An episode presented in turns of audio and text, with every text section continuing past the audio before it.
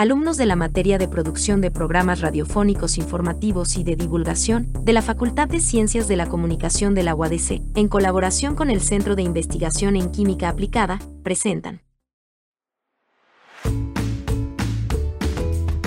Estamos en Ecociencia, el lugar en donde hablaremos sobre cómo la ciencia se preocupa por la ecología un podcast realizado por estudiantes de la Facultad de Ciencias de la Comunicación en la Universidad Autónoma de Coahuila en colaboración del Centro de Investigación de Química Aplicada. Ecociencia, el portal que transporta conocimiento.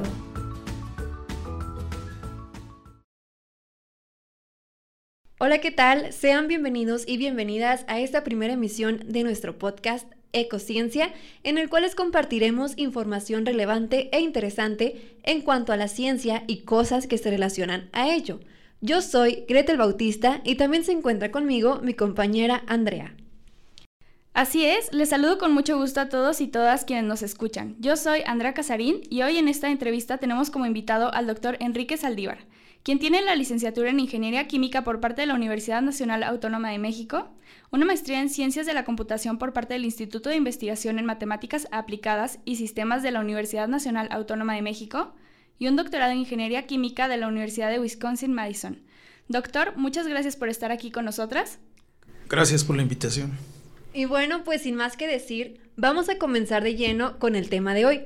Lo que estaremos abordando gira en torno a una problemática ambiental a causa de las acciones del ser humano en cuanto al uso excesivo de los materiales plásticos, lo cual sabemos que son desechos que tardan demasiado tiempo en descomponerse y por obvias razones afectan al ambiente. Pero doctor, para ser más específicos, ¿por qué el plástico contamina nuestro ambiente?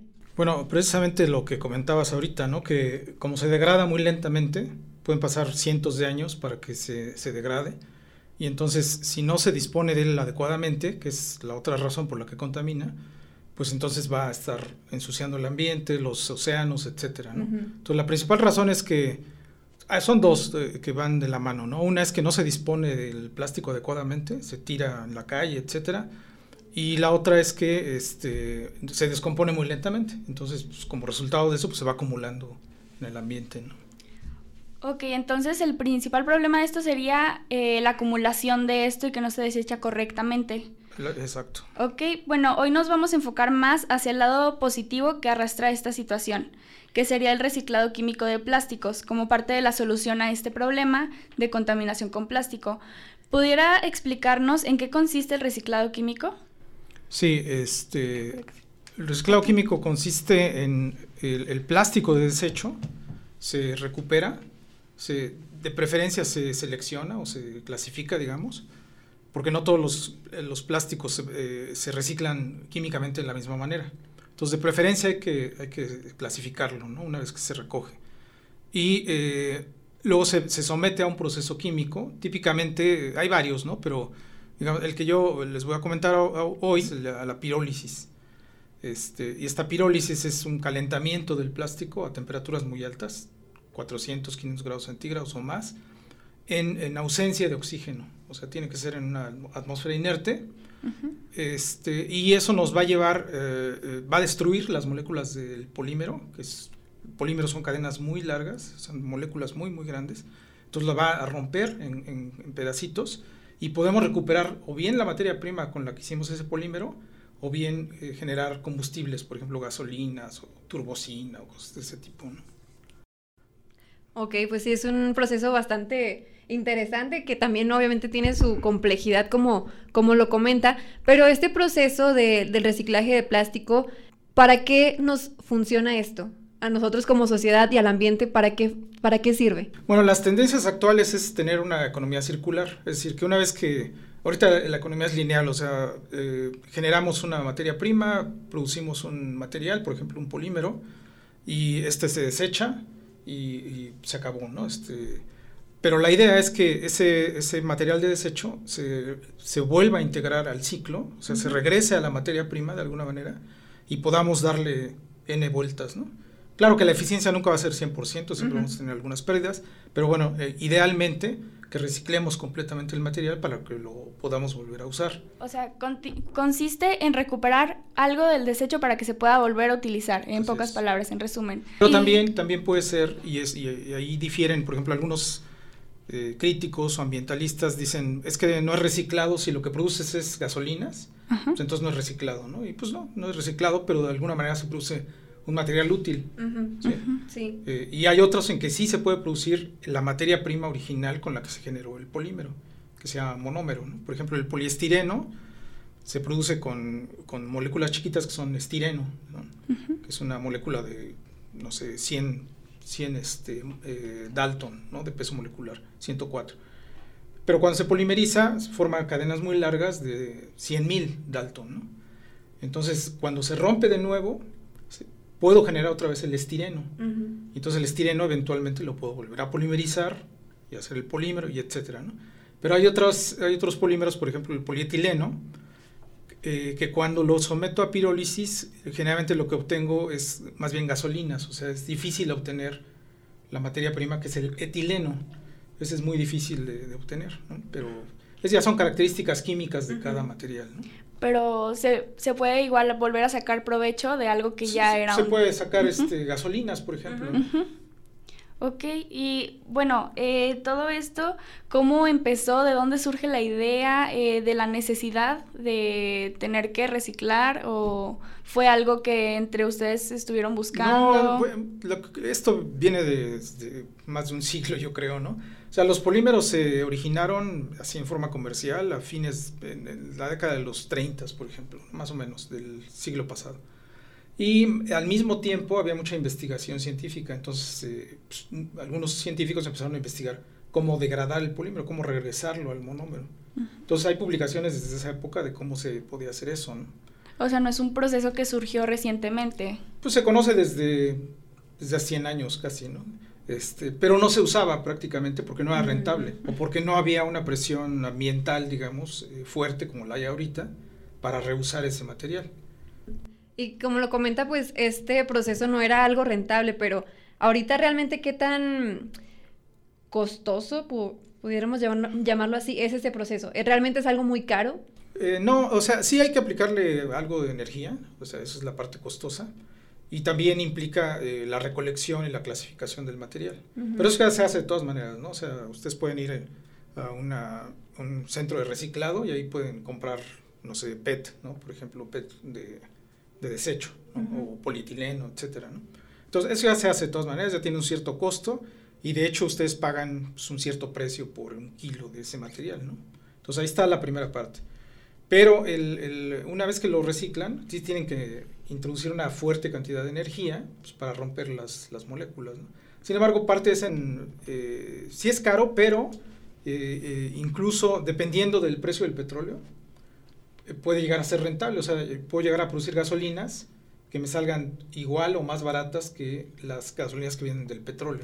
Y bueno, por ejemplo, nosotras no tenemos los recursos ni conocemos del proceso y como menciona, supongo que es algo específico que se necesita de quitar el oxígeno, el calor, el todo este proceso y con personas que conozcan y que se especialicen en esto. Sí, sí tiene que ser alguien especialista, ¿no? No es para que lo haga la gente en su casa. Eh, a eso voy. Eh, nosotros como, no, como personas normales, se podría decir, que no conocemos de esto, ¿cómo podemos contribuir al proceso? Ah, pues muy fácil, muy fácil, este, y es muy importante.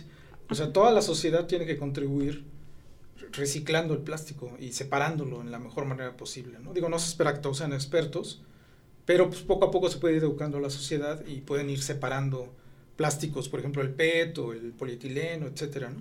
Entonces, en la medida en que ustedes reciclen, separen de la, basura orgánica del, del, plástico, del papel, etcétera, pues ese plástico va a ser más fácil que, llegue a, los centros de reciclado y que de ahí se pueda polimerizar, ¿no? ¿Sí? Ok, pues bueno, ya como para ir cerrando esta sesión, usted desde su perspectiva, si se continúa con el proceso del reciclaje químico de plásticos y se implementa en mayor medida, como usted lo comentaba, en nuestra sociedad, ¿cuál sería el impacto que tendría esta acción dentro de los próximos 10 años? Eh, digo, todavía son proyecciones, ¿no? Porque eh, aunque ya hay muchas compañías, tienen, no sé, 5 o 10 años trabajando en estos procesos reciclados, sobre todo los que producen el, plástico, que, le, llaman resinas también a los plásticos. Los que los producen eh, ya tienen una responsabilidad social e incluso legal en algunos países, ¿no? de que tienen que hacerse cargo de ese material que ellos producen. Estas compañías ya están trabajando en eso, pero es un, eh, es un proceso no tan simple. ¿no? Eh, tienen que trabajar con proveedores, con otras empresas, quizá a lo mejor el mismo productor del polímero no va a hacer el reciclado, sino se lo va a dar a otra compañía que lo haga y, el proveedor, este productor de resinas le va a comprar la materia prima que produzca el reciclador después de la pirólisis, por ejemplo. Entonces son una serie de, cuestiones económicas, de negocios, etcétera, que no van a ser, y de proceso también, tecnológicas, que no van a ser de un día para otro. Pero ya, como les digo, ya hay un camino andado algunas compañías muy importantes que producen polímeros ya están, este, ya llevan un, buen tramo de ese camino andado. Y se estima que, por ejemplo, yo estaba viendo unas estadísticas que en unos 10 años, más o menos el, eh, el 30% de las ganancias que se obtengan por reciclar el plástico este, van a provenir de, reciclado químico. Y bueno, antes de pasar a la siguiente pregunta, me queda un poco una duda, igual que tiene que ver a, a dónde vamos a llegar a los próximos años si se continúa con esto, pero como lo mencionaba hace ratito, de, de esta manera, a través de este proceso, se puede generar combustible. Este, en algún momento, este proceso permitiría de que la, la, gasolina que se crea a partir del plástico pueda igualar el uso de la, del petróleo. Sí, o sea, la gasolina pues, es indistinguible prácticamente, ¿no? O sea, es, es, la misma, tiene la misma composición. Depende de las fracciones que yo tome, ¿no? Porque cuando pirolizo es como el crudo, el petróleo, el petróleo crudo, eh, eh, se obtiene eh, una gama de productos después de ciertos procesos, ¿no? De cracking, no sé qué. Se obtienen una variedad de productos y los tengo que separar en torres de destilación y demás, ¿no? Entonces es igual aquí, o sea, también obtengo una especie de crudo incluso más limpio que el del petróleo, porque es más, este, pues están más definidas las moléculas, vamos a decir. Y entonces lo separo y obtengo pues, fracciones de gasolinas, de diésel, de turbocina, etc. Bueno, ya para finalizar, queremos destacar la parte de la contribución social, de lo que podemos hacer nosotros para el cuidado del medio ambiente. Eh, específicamente, ¿qué actividades nos recomienda llevar a cabo aparte de, la, de separar el plástico eh, ¿qué otras cosas podríamos pues, ayudar? Sobre todo educar a la gente, ¿no? Este, a todos los niveles, ¿no? en el reciclado, eh, hacer conciencia, ustedes mismas y, la gente con la que tengan ustedes influencia, digamos. Y este, pues, yo, esto eh, no hay de otra, ¿no? O sea, cada vez más vamos a, reciclar sus materiales. Como les decía el otro día, no hay, es, es, casi imposible concebir la vida actual sin plásticos, ¿no? Sí podemos reducir el uso de plásticos, sobre todo los de un solo uso, sí, pero pues, hay otros que ya están ahí y muy difícilmente los vamos a reemplazar, ¿no? Porque son, es la forma más económica. Por ejemplo, dispositivos médicos, catéteres, todo eso, pues, digo, no, no se va a conseguir un material tan flexible, tan este, flexible en todos sentidos, ¿no? Este, eh, limpio, este, inerte, etcétera, como un plástico, ¿no? Va a estar muy difícil hacer algo así. Ok. Pues bueno, de esta manera llegamos al cierre de este episodio en el cual tenemos que hacer realmente conciencia en cuanto al cuidado del ambiente a través del plástico, que es lo que estamos enfocándonos ahorita en este momento, pero de igual manera no, no dejar de lado las otras acciones, como nos comentaba, separar la basura orgánica inorgánica, porque si realmente eh, necesita nuestro entorno, nuestro ambiente, que contribuyamos nosotros con nuestro granito de arena para pues evitar más emergencias ambientales, ¿no? Como las que estamos viviendo actualmente.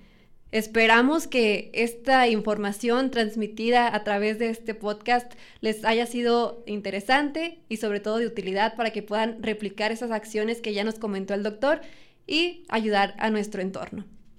Y ya para terminar, pues queremos agradecerle por su tiempo, su disposición, eh, toda esta información que realmente es muy importante que se comparta. Y pues sí, sería todo. Pues muchas gracias por la invitación. Bueno, no olviden escucharnos en nuestro siguiente episodio. No olviden seguirnos en nuestras redes sociales. Nos encuentran con nuestras iniciales C, I, Q, A. Hasta la próxima.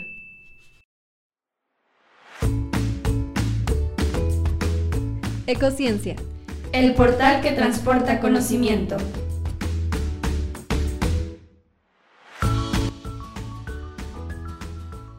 En el Centro de Investigación en Química Aplicada se realizan proyectos de investigación que promuevan la sustentabilidad y el cuidado del medio ambiente. Más información en www.sica.mx.